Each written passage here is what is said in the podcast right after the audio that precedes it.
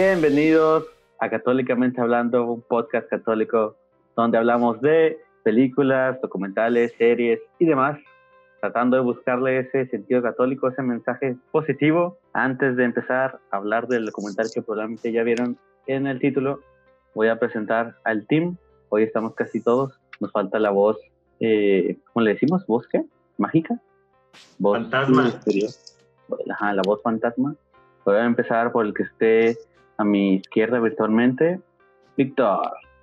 Hello, me llamo Víctor y um, hoy vamos a hablar de un tema bastante controversial. Entonces voy a presentar a que está aquí a mi derecha, Eddie Briones. Mucho gusto, Eddie, ¿cómo estás? ¿Qué onda a todos? Estoy muy bien y gracias. Bueno, agradecido con Dios por dejarnos grabar este podcast, aunque tal vez sea un poco controversial. Y este, ahora vamos con Fernanda, que está abajo de mí. Hola, ahí no sé por qué se lo de como si estuviera la cámara ah. prendida, pero hola. Hace mucho que no grababa católicamente hablando, entonces estoy como emocionada por eso. Y pues les voy a presentar a quien está abajo de mí virtualmente, que es Majo. Hola, muy agradecido de estar aquí y orando porque no terminemos excomulgados luego de este lindo podcast. Pero bueno, vamos a darle el documental o mini documental. No sé si un documental o un video de 20 minutos cuenta como documental, pero bueno, vamos a hablar de este eh, documental que se llama Hell's Angel, o sea, Ángel del Demonio. Primero hay que dar una introducción, hay que dar una introducción. el otro día. ¿Cómo se llama? no, espérate, espérate. El otro día, compañeros, estábamos. ¿Qué estábamos haciendo? Estábamos grabando un video, ¿no? De ah. Reaccionando Católicamente. Y este antes, antes de eso, eh, yo me encontré en Twitter unas cuantas acusaciones hacia la Madre Teresa, ¿no? La Madre Teresa de Calcuta. Entonces se empezó a buscar información a ver si era cierto eso. Y pues me encontré con muchas páginas que decían lo mismo y que algunas estaban como muy de acuerdo con todo esto, ¿no? Y eso nos llevó a este documental que se llama Hell's Angel, que es de, ¿cómo se llama este hombre? Christopher, uh, Christopher, ¿cómo se llama? Hitchens, Christopher Hitchens. Entonces este hombre se encargó, es como un periodista, ¿no? Y se encargó de hacer una investigación ardua de, pues, de toda esta onda de la Madre Teresa, ¿no? Es algo bastante difícil porque como que mucha información y, bueno, es, está difícil, está difícil saber. Entonces, durante este podcast de Católicamente Hablando vamos a estar comentando acerca de tanto lo que leímos como en su mayoría el documental de Christopher Hitchens de Hell's Angel o eh, Ángel del Infierno, que suena así más intenso, ¿no? Pero eh, me parece que es importante que conozcamos como católicos las, las maneras o bueno, las cosas que se dicen de, de, algunas personas o bueno, de algunos íconos católicos, porque qué tal si algún día llega, no sé, un vato y nos dice, eh, vato, ¿qué onda con la Madre Teresa? Que no era como nosotros pensábamos, la iglesia la, la felicita por cosas que hizo que en realidad están mal o algo así, ¿no? Y nosotros decimos de que no, pues vato, es que no estoy al tanto de, de esto que me estás diciendo, ¿no? Imagínate que de repente te lleguen con eso. Que no los pongan en aprietos. Que no los pongan en aprietos, exactamente. Entonces, por eso decidimos investigar y hablar sobre el tema. La verdad es que nosotros no somos ningunos expertos. De hecho, para nada somos expertos, ni siquiera sabemos nada. O sea, sabemos de lo que leímos. La madre, sabemos de lo que leímos y ya. Entonces, más que nada, esto va a ser como para opinar un poquito sobre esto dar los hechos que se conocen y uno que otro rumor que es de lo que se le acusa a la madre, a la madre Teresa, ¿no? Entonces, eh, también aunado a esto, eh, hay una noticia que precisamente fue lo que desató esta investigación que nosotros estuvimos haciendo y que fue lo que me encontré en Twitter, que es que hace dos años, respecto, bueno, con la congregación fundada por la Madre Teresa, fueron arrestadas dos madres, me parece, por el tráfico de niños, que vendieron a, unos niños como por 700 dólares, algo así. O sea, un, caso de tráfico de niños bastante fuerte, ¿no? La compra y venta de, de personas, ¿no? Es que es súper, súper ilegal. Pero bueno, eso fue lo que desató una serie de investigaciones, aunado a todo esto que ya vimos, bueno, que ya sabemos de la Madre Teresa de Calcuta, que se le está eh, diciendo que no era tan buena como nosotros pensábamos. Entonces, con toda esta introducción, eh, no sé quién, a quién le gustaría empezar diciendo los facts, los hechos de por qué... ¿El documental? Ajá, por qué a la Madre Teresa de Calcuta se le dice que no era en realidad un angel solamente, sino un Hell's Angel. El documental está en inglés, por cierto. Estaba difícil de entender a veces, pero con subtítulos en inglés, pues ya es más sencillo, ¿verdad, Eddie? Eddie es que es bien, bien bilingüe. Entonces...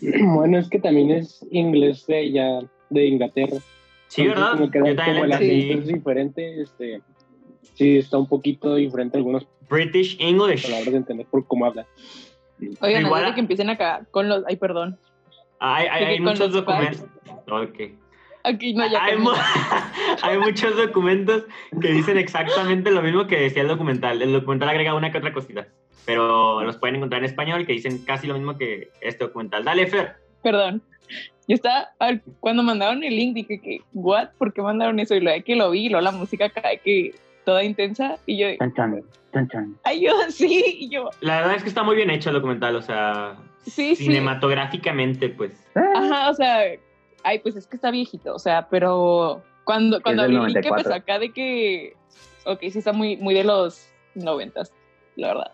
Y yo de que estoy viendo, ayuda. Y ya, o sea, como que ya después pasó la impresión, pero al principio, o sea, que lo puse yo, ¿qué está pasando? Ayuda, yo no esperaba ver esto. Y ya, pero bueno, vamos a empezar ahora sí ya con los facts. Sí, es que puede ser fuerte todo lo que te presenta ese documental.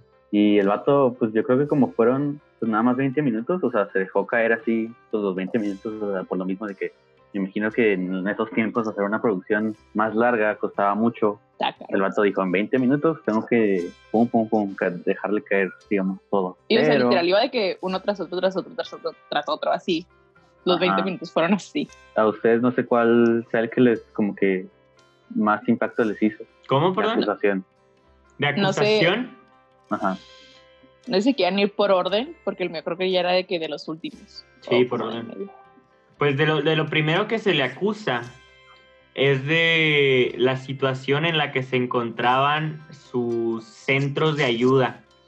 Eh, todos sabemos que la Madre Teresa eh, vivía entre los pobres, ¿no? Era la manera en que ella eh, se acercaba a Dios y la manera en que ella acercaba a estas personas a Dios.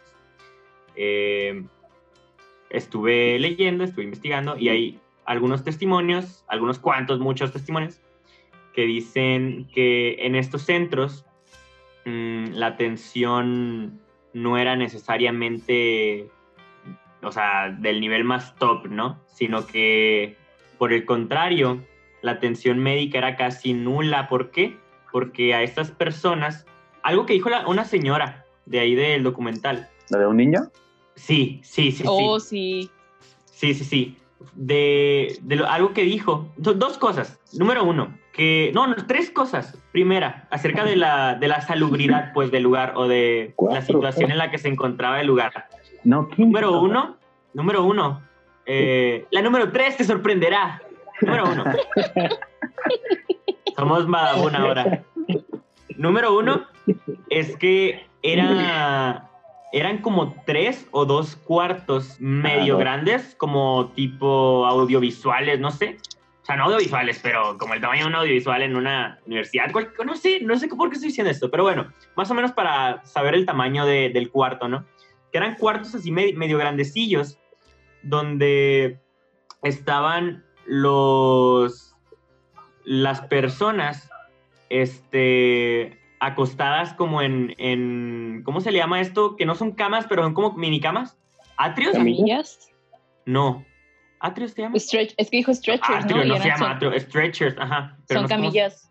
Como, camillas? No, no sé si sean camillas. Sí, son bueno, camillas. El punto, el punto es que eran como camillas, ¿no? Pero estaban muy pegadas una de otra, ¿no? Había un espacio como de que 60 centímetros, medio metro entre cada una. No sé si estoy, o sea, si yo lo vi bien o si ustedes vieron otra cosa como de medio metro entre cada camilla, ¿no? eh, en, en, el documental se ven imágenes de esto y se ve raro, ¿no? Algo que tenían los pacientes era que todos estaban así en, en estas camillas, todos estaban calvos, los habían rapado, no sé por qué, la verdad. Mmm, tampoco pues quizá también por, por higiene, ¿no? O sea, ajá. A lo mejor por higiene. Te, evitas piojos y cosas así. Y es bañarlos que, tanto. Y bañarlos, en el... o sea, tanto así.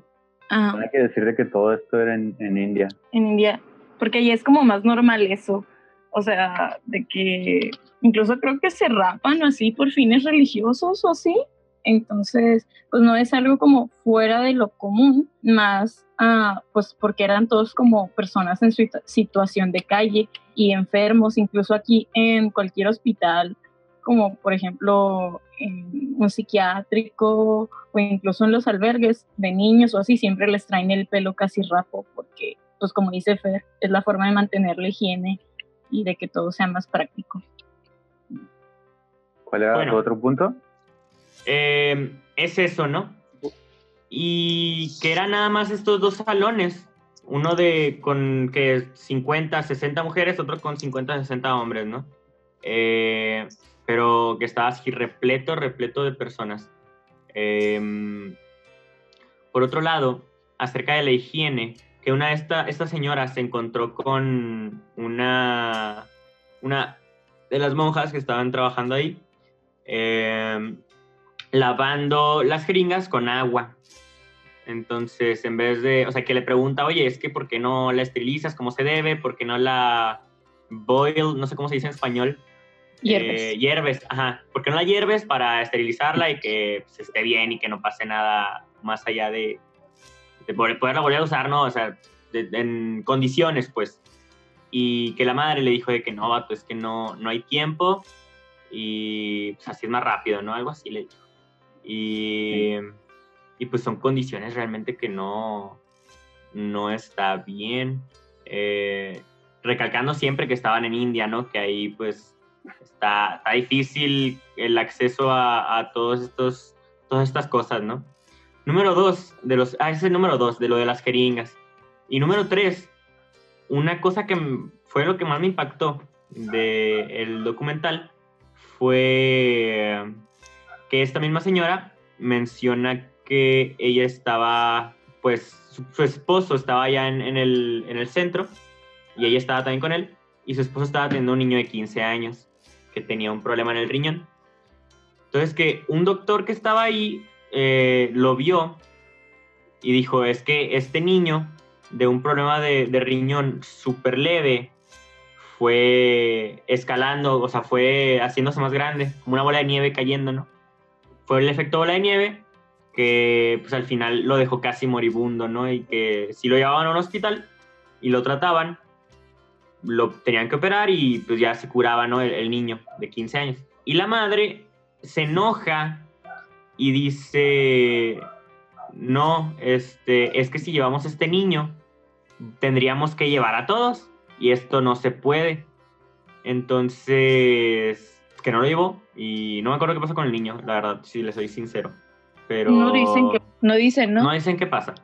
Pero pues no lo llevan y que la madre como que se resignó muy rápido respecto a esto de que no, pues ni modo, o sea, a tratarlo en lo que pasa lo peor, ¿no? Y también otra cosa que decían era que se negaban a darles painkillers, ¿cómo se dice en español? Ah, pues como imagina para el dolor. Ajá, Analgésicos, ajá. O sea, medicamentos para el dolor, ¿no? Que se negaban a dárselos más allá de una aspirina, una aspirina y eso a los pacientes más graves, ¿no? Entonces, estoy diciendo lo, lo que dicen en el documental, ¿ok? Entonces, no sé, en otra ocasión creo que hemos citado, creo que yo precisamente he citado a la Madre Teresa, eh, sobre todo en la parte de lo del desierto, eh, de cómo ella encontraba a Dios por medio del sufrimiento, ¿no? Y como ella encontraba a Dios por medio del sufrimiento, pues como que su visión la quería compartir con los demás, creo yo.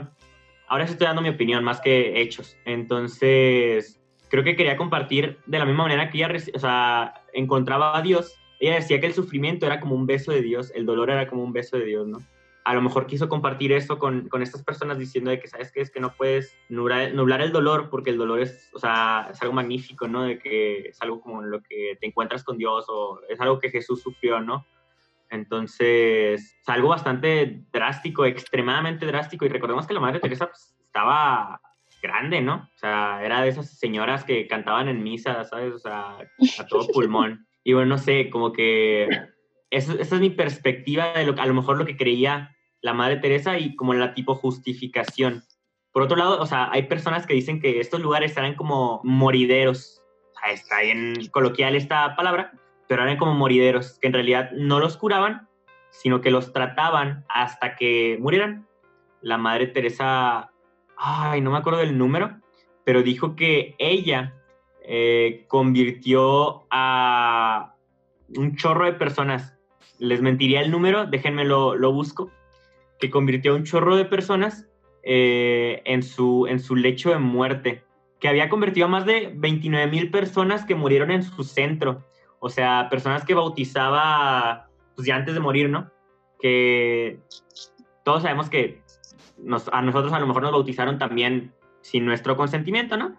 Pero en esta parte creo que sí la justifico, porque si tú estás viendo a alguien morir, seas madre, seas sacerdote, seas religioso o no, aún con ser católico, pues puedes bautizar a alguien eh, si te sabes como que las pasos así de, de, la celebración, ¿no? Se comillas, pero no me están viendo. Entonces, de igual manera, cualquier persona que esté viendo a alguien morir que sabe que no está bautizado, pues la bautiza, porque son nuestras creencias, creemos que se limpia de todo pecado, entonces ya pasa al cielo, ¿no? Él, eh, ya estoy dando mucho, mucho rollo, pero el punto es, son las tres cosas que me impactaron más y creo que la Madre Teresa buscaba que los demás eh, encontraran a Dios de la misma manera que ella, que era el sufrimiento. Y ya para cerrar mi participación, o sea, hasta dentro de un rato, es este, el decir la madre, ya se me olvidó, se me, fue, se me fue. Que ya, esto de los morideros. Ah, hay un letrero en el documental. Me di cuenta de un letrero que decía I'm on my way to heaven, creo. Estoy en camino al cielo. Ah, sí. Y la eso está. Esa es Stairway to Heaven. Ah, sí, cierto, cierto. bueno. Es broma, es para aligerar el tema. ¡Esto es serio, Axel! eh, que, pues, Stairway to Heaven, que va de camino al cielo, ¿no? Y está intenso, o sea, como que, no sé, se me hace impactante de que las personas que estaban ahí vieran eso, o sea, que, que, han de pensar, ¿sabes? Y bueno, aquí lo, lo quiero dejar. Eh, gracias por escucharnos. Mm, nos veremos en el siguiente Católicamente Hablando. Bueno, yo tengo una, porque me puse a razonar mucho eso de... También me impactó mucho como lo que decía, lo que citaron exactamente de ella sobre el dolor, ¿no? Y cómo nosotros muchas veces citamos a, a la Madre Teresa sobre el dolor, ¿no? Como amar hasta que duela. Entonces nosotros lo podemos interpretar de una forma muy diferente porque pues estamos en otro contexto. Y todas las críticas que se le hacen sobre su pensamiento o su, pues sí, su idea sobre el amor, el dolor, el cielo, etcétera, están fundadas o los vemos nosotros ya como ella como una eminencia, como alguien ganador del Premio Nobel de la Paz, como una fundación con muchos recursos y tú dices, ¿por qué tiene ese pensamiento en vez del pensamiento de ayudar? Pero recordemos que ella inició con un albergue, ella inició con el movimiento, ¿saben cómo? E imagínense cuánta gente ella tuvo que se le murió en los brazos y no tenía nada más que hacer, ¿saben cómo? O sea, que no tenía la medicina, que no tenía el recurso y que lo único que podía hacer era pues lo mejor para ella en ese momento, que era lo mejor, ah, pues lo bautizo, ah, pues lo ayudo, ah, pues le digo que este sufrimiento que yo no puedo controlar, pues lo va a llevar al cielo, ¿no? E igual siento que ella puede tener como ese, o pudo tener como ese consuelo o sea, que quedara como ese su único consuelo durante mucho tiempo en su vida. ¿Sí me entienden cómo? No sé. O sea, pues, no que ella lo viera así como que, ah, pues que se mueran todos, así se van al cielo, jajajaja, no sé, o sea, como de una forma de que esa es la forma más rápida, sino a lo mejor para esas personas ya era toda su esperanza que quedaba. No creo que la madre se riera de esa manera. ¿eh? Pues no, yo tampoco. Pero en el documental parece que sí piensan que lo hacía. Sí, es como que como que pinta una realidad en la que ella elegía no ayudar a la gente y como que, o sea, ahorita me quedé razonándolo un poquito. Digo que pues es que cada quien hace lo que está dentro de sus posibilidades y obviamente la atención médica tiene un costo y en países de tercer mundo como es la India, como es México, uh, a veces el acceso a la salud para mucha gente es demasiado costoso y para mucha gente en situación de calle es casi imposible que se les atienda en, en cualquier lado. Entonces yo digo de que no creo que a nadie le agrade ver a tanta gente morir. O sea, y de hecho se refería a un lugar como The Dying House, o sea, la casa de, de los moribundos, literal. Sí. Como que, que tal vez su... ¿Mande? Que con ese nombre hasta me da miedo, o sea, si me dicen, sí, a casa, o sea, como que te lo pintan bien tétrico. Sí. Y sí me llamó mucho la atención, por ejemplo, lo del niño, de que pues tenía 15 años, estaba súper chiquito y pues ahorita como que pienso que, wow, tenía muchas cosas por delante, no sabemos qué le ha pasado, pero yo no creo que ella haya encontrado alegría en la que la gente muriera, pero quizá pues hacía lo que estaba dentro de sus posibilidades y creo que lo satanizaron demasiado. O sea, que, ah, es que ella lo hacía de que para no ayudarlos o es que ella no quería hacer nada para ayudarlos. Sí, o sea, como, como dentro de un conformismo. Y creo ah. que eso está como muy exagerado ahí. También, sí, sí, sí, lo llevan como al extremo, ¿no? O sea, al extremo de lo malo. Porque también otra cosa, otro punto a favor de la Madre Teresa es que, o sea, estos morideros, entre comillas, pues no, no eran exactamente eso sino que imagínate en, estas personas en situación de pobreza que pues no, no, podían ser como, como tratadas en la calle, o sea, en vez de morir en la calle, pues mueran bajo los cuidados o tratando de, reducir su, tiempo de sufrimiento o de reducir su, sufrimiento, que mueran acompañados o que se les dé pues alguna especie de tratamiento, ¿no? Yo creo que más que salvar a mucha gente, fue como acompañar a mucha, mucha gente que en lugar de haber muerto en la calle, si no los hubiera rescatado, por así decirlo, pues murieron con personas que los rodeaban y personas pues, que se preocupaban por su, por su bien, ¿no? Por su alma. Aparte, se enfocaba mucho como en la parte del, del dinero, ¿no? Porque decían, no, pues y ya hacían una afirmación como muy fuerte que decían de que ella no quería a, la, a los pobres, sino que más bien quería a la, a la pobreza. Algo así ahí más o menos decían. Entonces decía, entre más pobreza haya, pues más como gente entra a esos como lugares o así. Entonces se iban así como muy, muy a los extremos. Y también en el robo del dinero es como que, pues, ¿para qué quería tanto dinero una señora de no sé cuántos años, como 70, 80 años? no le queda, digamos, tanto tiempo, está haciendo esto. Pero, o sea, ¿para qué querría tanto dinero o así? O sea, lo pintan como si ella fuera una, no sé, como, eh, no sé, persona de dinero así a más no poder. Otra cosa que también me puse a pensar, también te lo ponían como si la gente que estaba ahí era prisionera, como si no tenía opción de, de salir si quisiera. Pero bueno, yo creo que hay gente que llegó ahí en primer lugar por una razón que era el único lugar que tenían para llegar que los ayudara. Porque si en verdad, o sea, por ejemplo, el chavo de 15 años, no, no sé quién no haya llevado, si haya ido él solo, pero imagino que tenía la posibilidad de llegar al hospital si quería también eso por sí mismo. Pero, o sea, yo creo que pues dentro de sus posibilidades fue la mejor. ¿Cómo? cosa que me llamó la fue que decirles que el chavo de 15 años que llegó ahí no necesario, o sea, lo, te lo pintaban como si estaba ahí a la fuerza, pero yo creo que era la mejor posibilidad o el mejor lugar donde lo podían haber ayudado del área donde estaba él o de dentro de lo que cabe de sus recursos. Y aparte de eso, aparte de eso, bueno, si no sé si haya sido cierto lo que dicen de si llevo a este chavo al hospital tengo que llevar a todos, pero yo creo que de un sentido cristiano lo podemos ver de que aunque no tengas carro, aunque no tengas manera de cómo llevarlo, si lo tienes que cargar hasta el hospital, pues cárgalo, ¿verdad? Es uno de nuestros deberes como cristiano ayudar al que está herido. Y no sé si en verdad haya sido cierto que no nos querían llevar a los hospitales o este, no nos quieran ayudar más, porque bueno, en realidad no sabemos a menos que estemos allá. Igual y no sabemos si en el hospital lo iban a aceptar, ¿sabes cómo? Porque podemos hablar así de que, ah, pues llévenlo a un hospital, pero es, es un, un país tercermundista, o sea, es como aquí podemos decir, ah, pues se está muriendo, llévenlo al IMSS, pero bien sabemos que lo pueden llevar y no le pueden hacer nada. Por ejemplo... que si no tiene IMSS ni siquiera lo van a atender.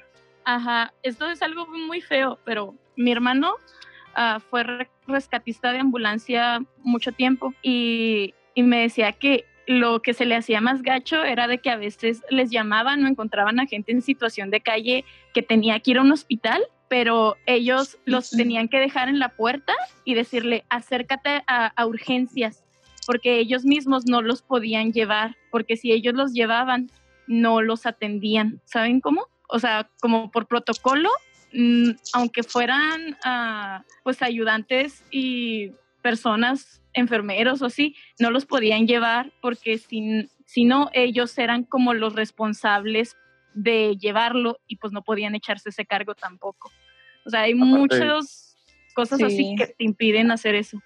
Aparte, pues, aunque... la ambulancia te cobra, ¿no? No sé. Sí, aparte.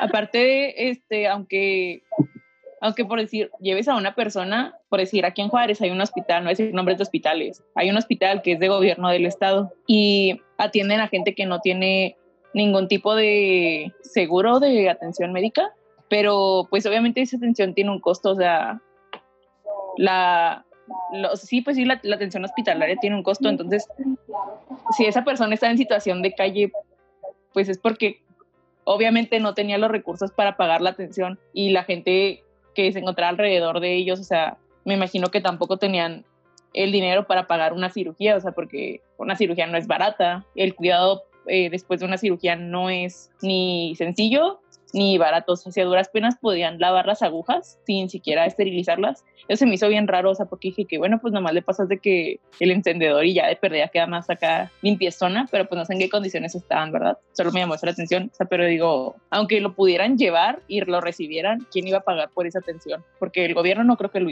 que lo hubiera hecho, la verdad. Pues se supone que ahí pues pagaría la madre Teresa pero pues no es algo que ella pudiera controlar tampoco en todos los sentidos, ¿saben cómo? Y es lo que nos lleva a lo mismo otra vez, ¿verdad?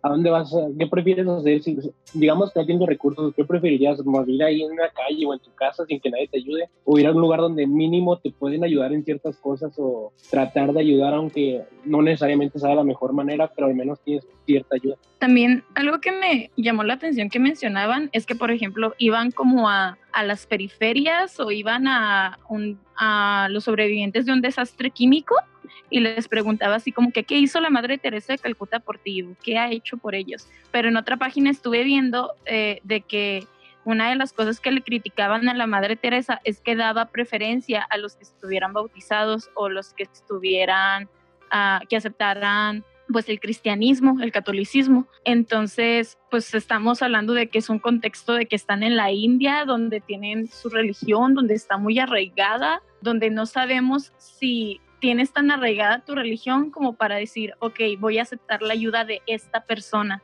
¿Saben cómo? O sea, si aquí hay veces que no sé quiénes son, si los testigos de Jehová o los mormones que no aceptan transfusiones de sangre, o sea, es así como que, pues a lo mejor yo te quiero ayudar, pero tú por tu religión no lo estás aceptando también, o por tu religión tienes miedo a acercarte a mí católico para ayudarme, y pues si tengo una fila de muchos pobres, y mi asociación es católica, pues obviamente a quién vas a, ayudar con prioridad o así. O sea, sí lo veo eso como que entrevistaron a mucha gente, bueno, no a mucha gente, entrevistan como a dos personas en el documental, pero puede ser así como un sujeto, pues sí, cualquiera, no sé. Sí, que la verdad, documento que este nos mandaste, de que en el documento que nos mandaste de, de Así Prensa, unos puntos con los que lo refutan es de que nunca entrevistaron a, a, personas dentro de ahí, o sea, personas que estuvieran pues, al cuidado de, de, estas personas, o sea, que entrevistaron como que a ellos que fueron nada más para ese documental, o sea, no entrevistaron a las personas que ahí trabajaban. Y aparte, bueno, no, no estoy tan seguro si, o sea, si en verdad tienes, tengas una manera de controlar que tienes porque no sé, digamos que cualquier una persona cualquiera dice soy católico sin serlo y pues cómo vas a comprobar si es católico o no si te lo dice que sí pero en realidad no es. O sea podrías mentir solo para sacar provecho o bueno no sacar provecho sino tener un beneficio más. O sea es algo que creo que no se podría controlar si atiendes a católicos o no porque cualquiera en el momento puede decir si es una emergencia podría decir yo soy católico cualquier persona en el momento. Así que no creo que es algo que sea factible de control. También en algunos otros documentos estuve viendo como otras críticas que hacían, como de que la comida que les daban, o sea, que era como muy simple, como arroz y no sé, así como cosas muy simples y era poca y que había otras, o sea, lo comparaban con otras asociaciones de la India y una de las que las comparaban, que era la más grande, pues era una asociación hindú, creo, o sea, o sea, de una religión en específico. Y me acordé mucho, esto está bien tonto, pero me acordé mucho de los videos de Luisito Comunica, creo que es, cuando va a la India y que se supone que a cierta hora todos los templos dan de comer a la gente, pero les dan de comer como bien poquito. O sea, realmente lo que estaban dando a las servidoras de la Madre Teresa de Calcuta era como lo mismo que daban en otros templos, pero obviamente en esos países pues hay muchos más creyentes de otras religiones que sirven en esos templos a los que había en los católicos, entonces pues no podían dar como lo mismo, pero sin embargo en el documental y en muchos ah, lugares pues he notado que como que les quieren exigir lo mismo o les quieren exigir lo mismo que en otras asociaciones como por ejemplo Víctor nos estaba contando creo o Axel de una asociación que comparaban como el presupuesto que tenían con el presupuesto que esta otra asociación lo tenía en Estados Unidos y pues decían, ay, es que en Estados Unidos pues hacen mucho más de lo que hacen en Calcuta, pero es así como que, pues están en India, ¿saben cómo? Y aparte no nada más manejaban un solo hospicio, o sea, manejaban muchos y así. O sea, como que es muy relativo el cómo ponen el dinero y cómo ponen las cosas que daban comparándolas con otras. Y el año que era. Ajá, y el año o sea, el documental fue en el 94, no dicen como que cuándo se haya grabado, pero o sea, si ahorita todavía es difícil llevar ayuda, o por ejemplo, nada más trayéndolo al contexto en México, cuando fue lo del, lo del terremoto, que se veía que te daba mucha ayuda, pero aún así muchas se perdían, se la robaban, y todas esas cuestiones que vimos. O sea, imagínate en esos años donde no había pues, internet y que no te enterabas de nada. También otra cosa que le criticaban mucho y que ahorita estábamos hablando mucho de ello, de como que la gente con la que se asociaba o los premios internacionales que llegó a aceptar, de que pues la política, ¿no? Ajá, y de que porque si era buena, si era una santa, pues porque aceptaba como los premios de los dictadores o porque llevaba unas flores a una tumba que era de un dictador, una cosa así. Pero pues bueno, yo lo vi y pues hasta ella se ve que les tiene que ayudar una persona para llevar las flores, o sea, hay una, hay otra persona que le está como que guiando, así como haciéndola de bastón para llevar las flores, es como, pues obviamente ella no estaba tampoco en la capacidad de decir, no, no las voy a llevar, o si es por su misma senectud que sabía realmente la implicación de lo que estaba haciendo o así. No sé, siento que en cierto punto también se aprovechó mucho de su imagen, pero no ella como lo quieren decir en el documental, sino otras personas se aprovecharon mucho de, su imagen y de cierta forma pues de su vulnerabilidad posthumana. No sé. No, como que, un dictador dice que ah, si me, si me pongo al lado de ella, que ya está tan, eh, que tiene una imagen de persona buena y tiene un premio Nobel o lo que sea, pues me va a ayudar a que la gente no crea que yo soy tan malo o así, ¿no? No lo había pensado de esa manera, la verdad. O sea, si alguien que está tanto tiempo trabajando, que está tanto tiempo pues enfocado, como lo es la Madre Teresa, en, sus cosas, en su congregación, en sus centros, pues imagínate, no de tener tiempo de, saber con quién no se está relacionando, ¿sabes? O sea, sí, eh, también no se sabía tanto a la luz pues algunas cosas que estaba haciendo la raza, pero bueno. Aparte, pues no siento que puedas criticar a alguien de esa forma, aparte, ya, o sea, sí es cierto lo que están diciendo de que no había internet, no es como que te enteres de que, ah, sí, él era un dictador, haz de cuenta que hizo esto y esto, lo sabemos ahora porque, pues, ajá. En esos tiempos no los cancelaban en Twitter. Exacto, no, no publicaban ni los, ni tuiteaban cosas no estaban anónimos. Pero igual no creo que puedas, voy a usar la palabra de Víctor, cancelar a alguien por no ser apolítico, que ahorita es lo que les decía, pues quizá la Madre Teresa no era apolítica de que no tuviera algún, porque la política pues es algo orientado a fines públicos, entonces yo creo que todos lo que hacemos tienen fines políticos a fin de cuentas, y, pero no puedes criticar a alguien por eso, porque pues todos en nuestra vida nos manejamos, nos manejamos de esta forma, cada quien elige las relaciones que, que decide tener y que quizá pues ella no sabía que estas personas tenían un, un contexto, una historia de vida tan, no sé, misterioso o tan no sé, no quiero decir como que malo, porque pues no conozco a algunas de las personas que se mencionan y no las he investigado, pero pues si ella no tenía acceso a la información, pues tampoco es como que la podamos criticar por no saber esas cosas. Incluso, pues dices, bueno, igual ella también está tratando de ayudarlos de alguna forma o que cambiaran de opinión o algo así, no sé. Pero sí siento que... ¿no?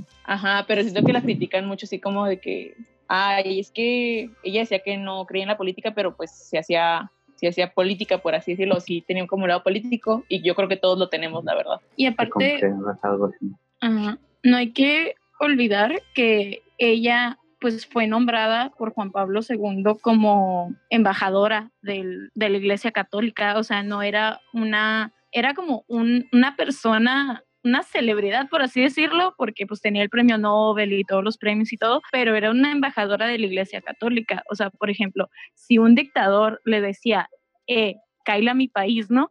Pues no era ella la que le estaba diciendo que no, sino como embajadora era la Iglesia Católica que le estaba diciendo que no y como la iglesia católica es como Dios te está diciendo que no, o sea, era como todo un sinfín de cosas como pues muy políticas, sí, pero que ella ya como embajadora pues no podía decir no o no le podía hacer como una mala cara o decirle, ah, no, no hagas esto, porque es como si se lo estuviera diciendo la iglesia católica en general y pues no, o sea, sabemos que la iglesia no puede decir así de que no, no te puedo aceptar, no, no te puedo perdonar, ¿saben cómo? O sea, es como pues así. Aparte del punto que decías ahorita, ¿no? Del con quién se rodeaba Jesús.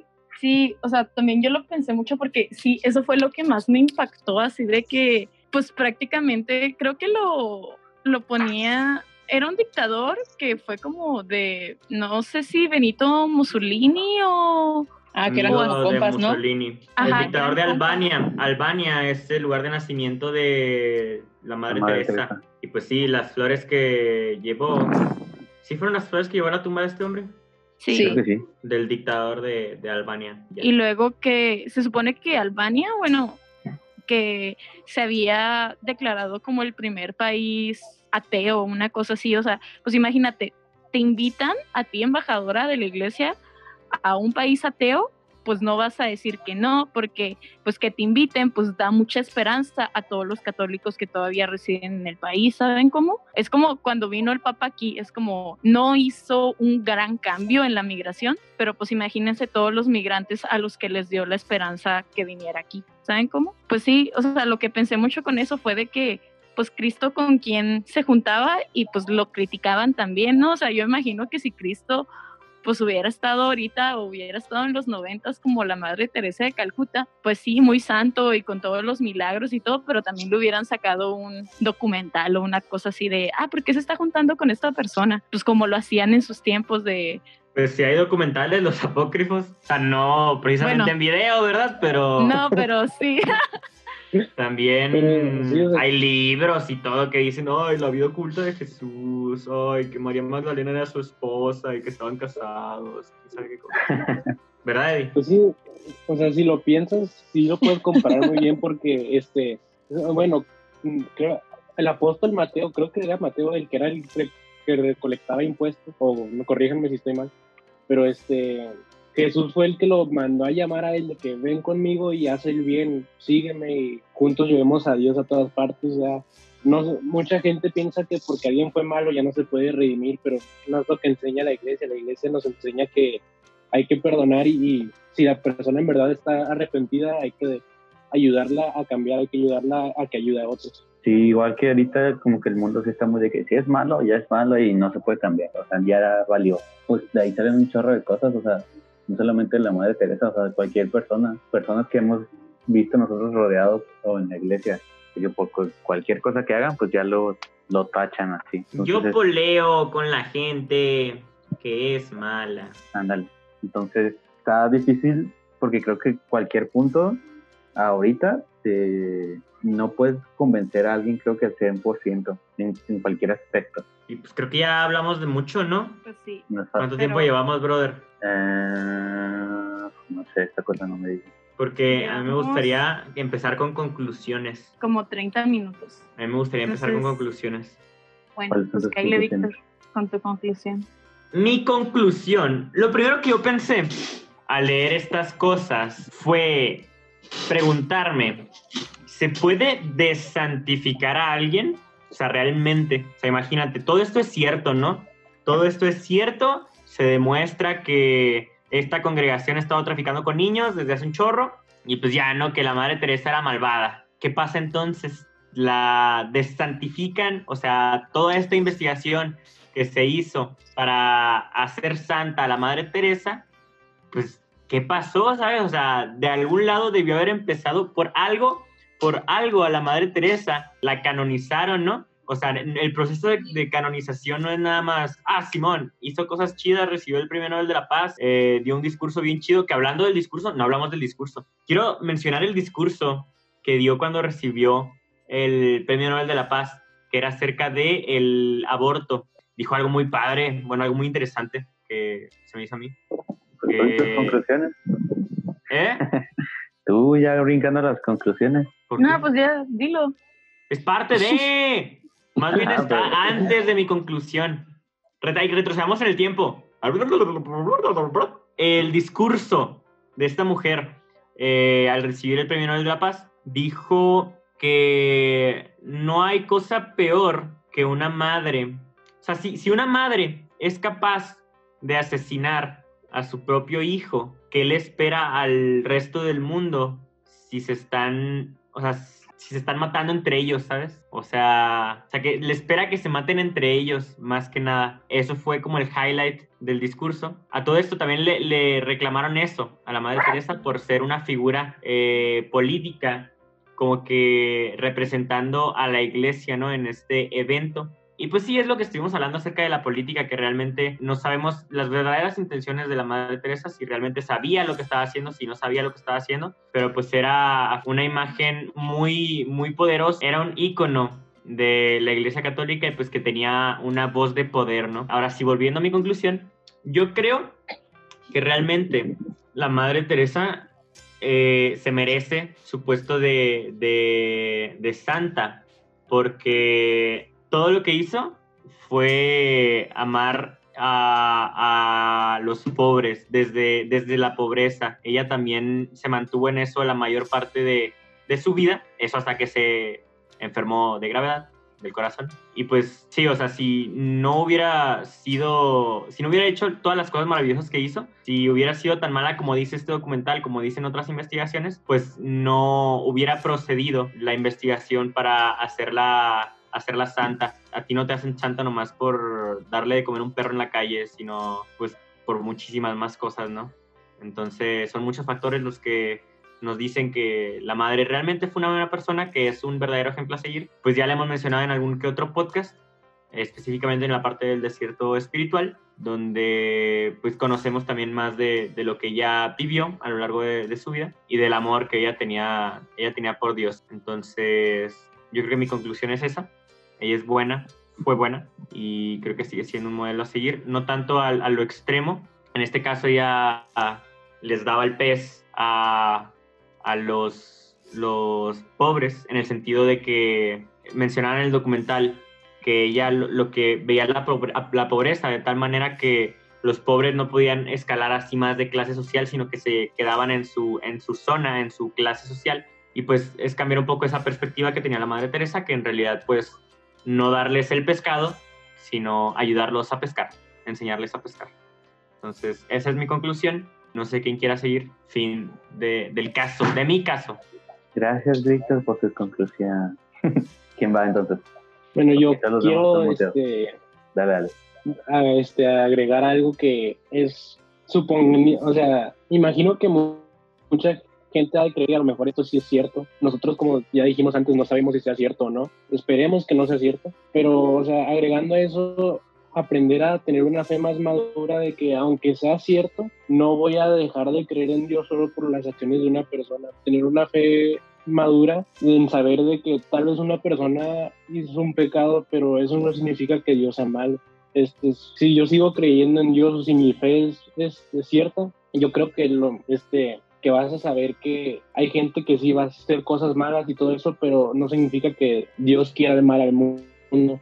Este, yo creo que es una prueba para nosotros de esta persona hizo eso, hay que hacer lo, lo bueno, aprender a, agarrar las buenas de la persona y las malas dejarlas ahí. Por ejemplo, bueno, hace rato ya estaba escuchando la misa en línea y era este, sobre la cizaña, el, el evangelio de hoy. Y Jesús dice, si está la cizaña, ahí déjenla. Este, ustedes sigan creciendo, ahí dejen la cizaña, porque si la arrancas, puedes arrancar cosas puedes arrancar el trigo que está bueno también. Entonces, pues ahí dejen la cizaña y que solita se, o sea, si va a crecer que crezca y pues que solita se vaya. Creo que era algo así. Yo, como conclusión, lo que lo que Di dijo y lo que Víctor dijo considero que es cierto, uh, pero también siento que esto nos da ventana para siento que en general la fe nunca nos ha dicho de que no cuestionen, no cuestionen y esto es un ejemplo, o sea, estamos en nuestro derecho de cuestionar las cosas, o sea, que por qué esto, por qué el otro, si es cierto no es cierto o así. Al principio yo les comentaba a los chicos que tenía muchas opiniones como, no sé si del todo buenas o del todo malas, pero entonces esto ya me abrió una ventana para buscar información y no quedarme con el si es buena o no es buena o qué es cierto y qué no es cierto. Entonces siento que la fe católica nos da esta ventaja o este o esta ventana podemos cuestionar y está bien, o sea, nos ayuda a crecer en sabiduría, incluso en fe. Muchas veces cuando me he cuestionado cosas de Dios, o sea, cosas en cuanto a la fe, he terminado eh, acrecentando mi fe porque ahora tengo una base sólida que respalda lo que, lo que estoy diciendo, o sea, y lo que creo. Entonces, creo que esta es una oportunidad de crecimiento en la fe, en conocimiento general, en apologética, porque ahora si la gente llega a preguntarnos de que, oye, tal cosa de tal persona o así, nosotros ya tenemos algo que decir que, que respalde nuestra opinión, no es solo yo creo que o, o, una fe que no, que no tiene un rumbo. Y eso es parte de lo que decía ella, de madurar, de madurar en la fe. Esa es mi conclusión. Bien, Majo, ¿sigues muteada o le damos? Creo que estoy muy de acuerdo con Fer de que pues nuestra religión nos pide que creamos, pero no nos condena si cuestionamos. O sea, pues hasta Jesús, ¿no? Que le dijo a Tomás que era incrédulo y le dijo, pues mete tus, tus dedos en la llaga. O sea, no le dijo así como que, ¿cómo no crees? o algo así, sino que le dijo, si tú tienes dudas, pues compruébalo, ¿no? E igual con Pedro, o sea, siempre fue de que, pues si tienes dudas, pues búscale, te las voy a aclarar de alguna forma. Entonces, pues se me hace bien que también a veces como que dudemos un poco, investiguemos y reafirmemos nuestra fe en algo. O, y pues que eso nos permite estar madurando en la fe y también pues me gustó mucho ah, ver el documental, aunque no fue algo pues agradable porque en la mayoría pues es una crítica a nuestra religión, ¿no? Pero se, se me hizo cool poder hacer esta actividad porque también fue como todo lo que ya habíamos hablado de los santos chacas, pero pues de un santo que tenemos más a la vista, ¿no? Por ejemplo, cuando ah, aquí haciendo promoción vayan a ver nuestro podcast, debemos podcast con nuestro amigo, nuestros amigos de Chacas en Cristo, que hablábamos de santos que hacían como cosas chacas que a la gente pues les sacaba de rollo, los cuestionaban, los criticaban o así, pues a lo mejor esta pues una cosa chaca, pues ir a, hacer este tipo de cosas, de intentar evangelizar en un lugar donde es ateo, aunque todos los medios me estén atacando, pues seguir con mi labor, aunque llevan años atacando, pues seguir con la labor, seguir convirtiendo, seguir evangelizando. O sea, es como, esto también puede ser como algo muy chaca o muy rebelde, sobre todo en la situación que la mujer está en la India y que pues era una mujer la que lideraba todo esto, que es algo que otras asociaciones con las que las comparaban pues no tenían y pues ya, creo que eso es todo. Y también quería recalcar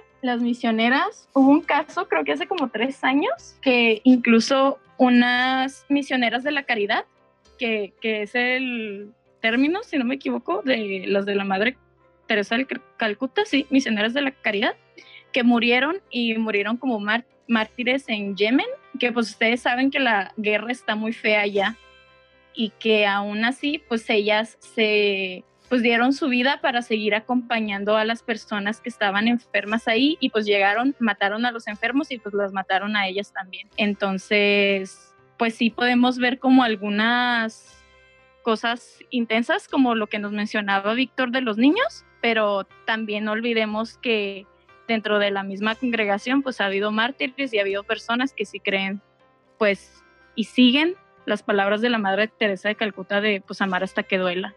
Y creo que Víctor quiere hablar. Sí, Majo, gracias. Este, ah, dijiste algo que me hizo eco en mi cabecita, que fue, no me acuerdo qué dijiste, pero me, me, hizo, me hizo sacar una conclusión, me hizo sacar una conclusión, eh, la cual es que sí, o sea, realmente cuando en esos tiempos uno pensaba en, ah, quiero hacer algo por el mundo, quiero ayudar, o sea, quiero irme a misionar a India, quiero irme a misionar al otro lado del mundo, algo así, ¿no? Que la raza decía ese tipo de cosas, o quiero hacer algo bueno por, bueno por el mundo, lo primero que se les venía a la mente era, ah, la Madre Teresa. Y que una, bueno, que una asociación, una congregación como, o sea, creada por una una persona católica, una mujer católica, que ayudara tanto y que hiciera tanto eco en el mundo, pues no por nada hace tanto eco en el mundo, no, por cosas malas. Entonces, o sea, en su mayoría son cosas buenas lo que se dice de la Madre Teresa y son las cosas malas lo, que, las que son escasas. Entonces, era la primera eh, opción que salía a la hora de que alguien quería ir a, a, misionar o hacer algo en esos tiempos, ¿no? Eso me parece algo a resaltar porque muchas veces se dice, ah, Simón, que la iglesia tiene un chorro de varo, eh, puede acabar con la pobreza mundial y quién sabe qué cosas, pero realmente eso es lo que se está buscando con este tipo de centros, con este tipo de, de acciones de las personas, que, que, es lo que se busca, ¿no?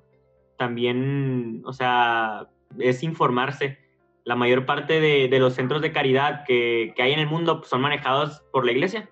Entonces, es informarse, es muy importante informarnos para la hora de que nos presenten este tipo de, cuestionamientos, saber responder y saber eh, defendernos, por lo menos.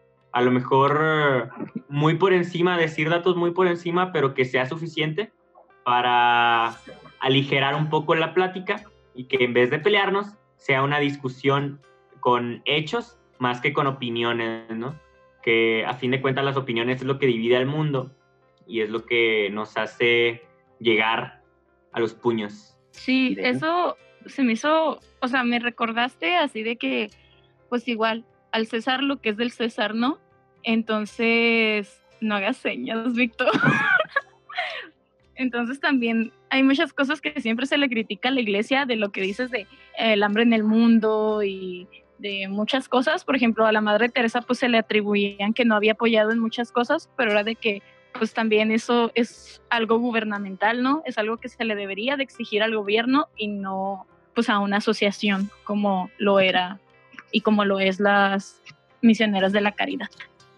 Paso a Axel.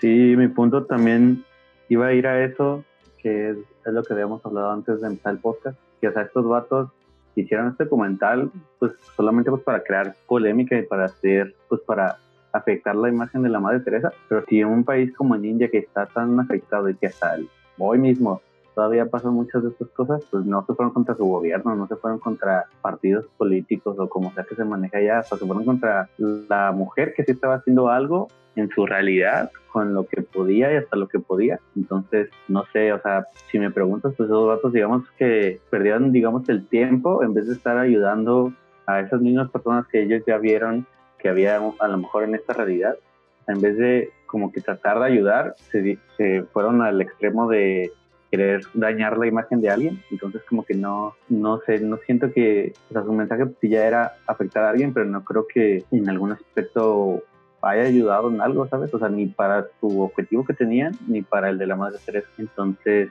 concuerdo con muchos de sus, o con todos, yo creo con lo que, de sus opiniones finales, nada más como recalcarle a la gente de lo mismo, de que no deje que su fe se base en una sola persona, porque pues sabemos que cualquiera dentro de la iglesia nos puede fallar, pero quien nunca nos va a fallar pues va a ser Dios. Entonces quédense con ese mensaje, si dudan está bien y que se informen para quitarse esa duda. Si hay personas digamos, dentro de la iglesia que vean que es normal, pues el chiste no nada más es pues, que hace callados o así, ¿no? El chiste es señalarlo, el chiste es tratar de que haya un cambio y pues sí, o sea, por, por algo estamos como estamos, de que nadie hace nada cuando, ve, cuando alguien hace algo mal y tampoco cuando alguien hace algo bien, hoy 2020 en Twitter, lo primero que va a hacer pues, es tirarle, aunque haya hecho algo bien y sus actos están con una buena intención, va a haber gente que te va a estar tirando, aunque hayas hecho algo bueno.